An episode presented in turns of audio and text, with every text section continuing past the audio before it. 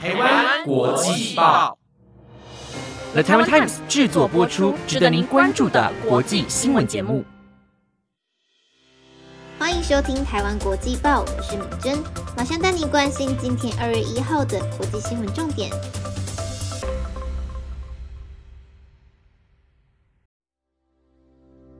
各位听众朋友们，晚安！马上带您关心今天的新闻内容，包括。反对年金改革，法国第二次全国大罢工登场。中共犯台是二零二三、二零二五还是二零二七？美国军界频跑预测，学者忧心造成狼来了效应。美英合作瞄准半导体和 AI 等领域，力图抗衡中俄。欧盟区二零二二年电动车销售创纪录，占新车销量百分之十二点一。澳洲找到遗失多日放射性胶囊。搜寻范围一千四百公里，如大海捞针。那如果你对以下新闻有兴趣的话，那要继续收听下去吧。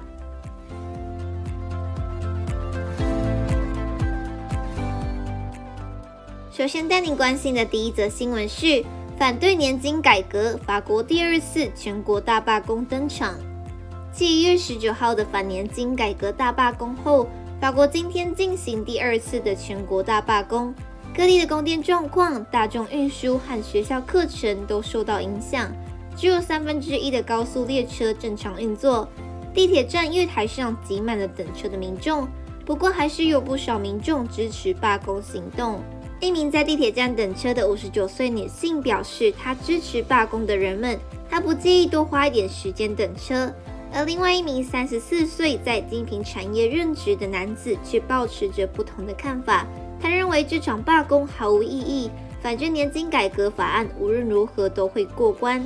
目前在法国各地组织集会的工会希望继续向政府施压，并可能会在未来数周内宣布更多的罢工活动。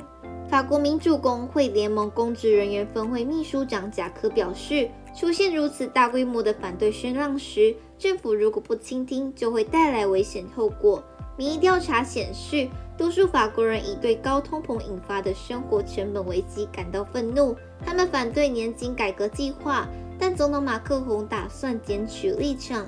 他昨天强调，年金改革对确保退休金制度的可行性至关重要。政府的计划是将法定退休年龄从现今的六十二岁延后至六十四岁，并推迟领取全额退休金的年龄。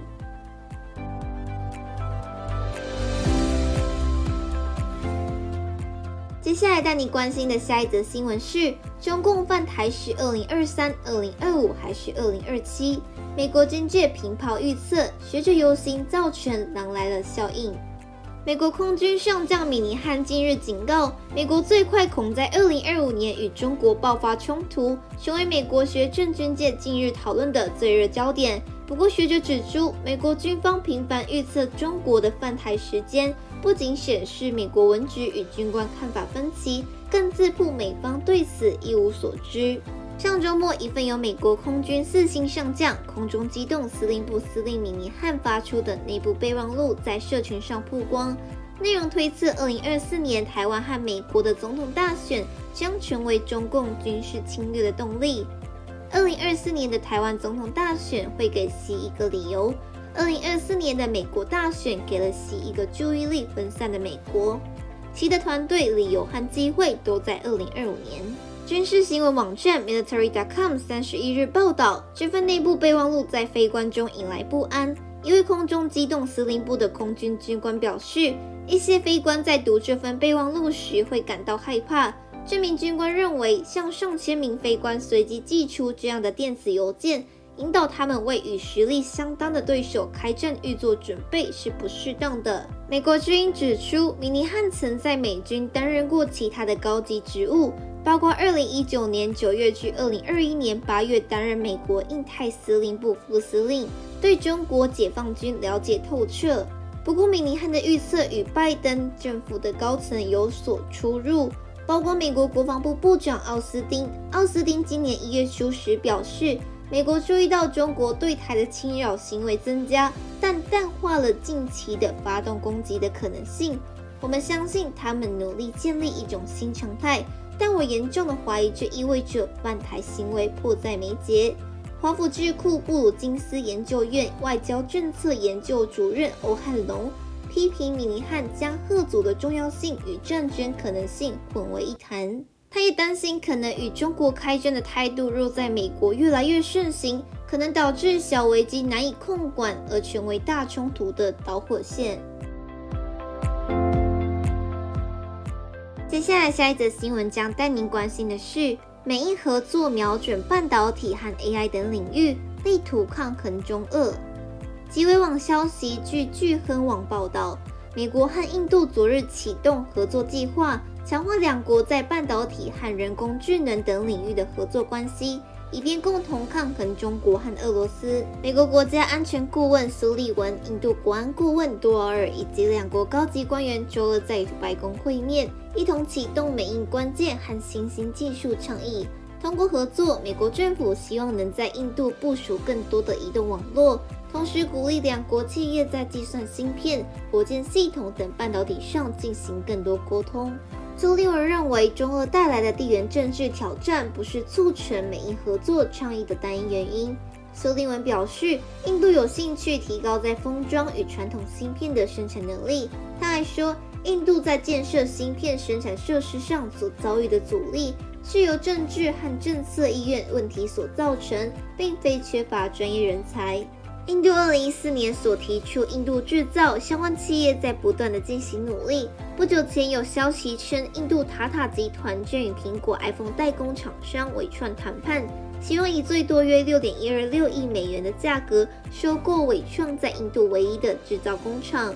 双方若未能达成收购协议，或将成立合资企业。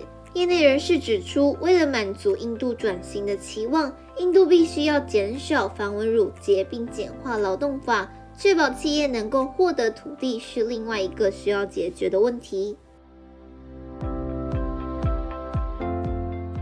接下来要带您关心的新闻是：欧盟区2022电动车销售创纪录，占新车销量百分之十二点一。今天公布的数据显示。二零二二年，电动车在欧洲联盟各国的销售量占比已刷新纪录。目前，欧盟地区正设法淘汰矿物燃料车辆。根据法新社报道，欧洲汽车制造商协会指出，纯电动车二零二二年已经占新车销售量百分之十二点一，相较下，二零二一年占百分之九点一，二零一九年占百分之一点九。欧盟已经达成协议。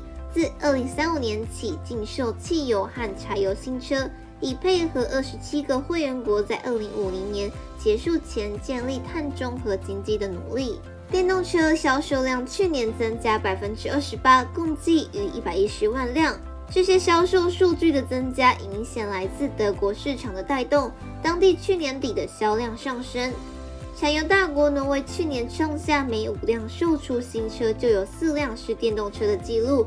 该国力求最晚在二零二五年终止销售矿物燃料新车，比欧盟的销售禁令提前了十年。意大利是欧盟二零二二年唯一电动车销量下滑的市场，减少了百分之二十六点九。二零二二年也是混合动力车销售坚挺的一年，市占率达到了百分之二十二点六。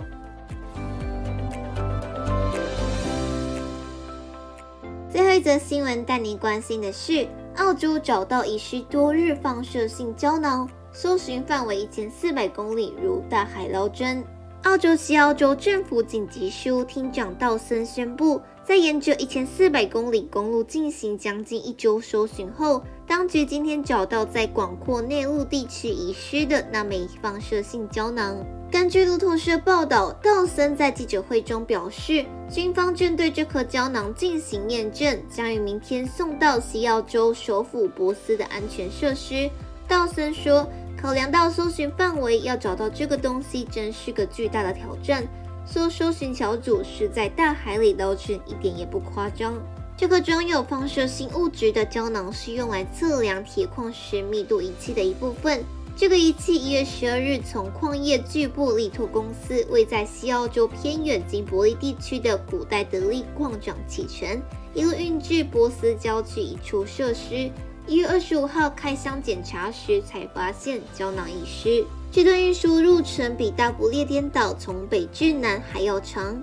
这枚微小胶囊两个多星期前在运输过程中遗失，西澳洲紧急事务厅、国防官员、辐射专家等沿着当初运输的一千四百公里长公路路线寻找多日。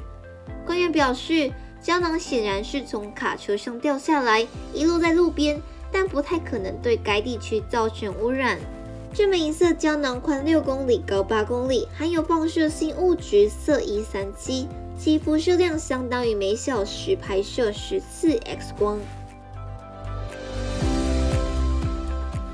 那以上就是今天的台湾国际报新闻内容，由了台湾 Time 制作播出。如果任何的想法，都欢迎在 Apple Podcast 或者是 IG 私信我们哦。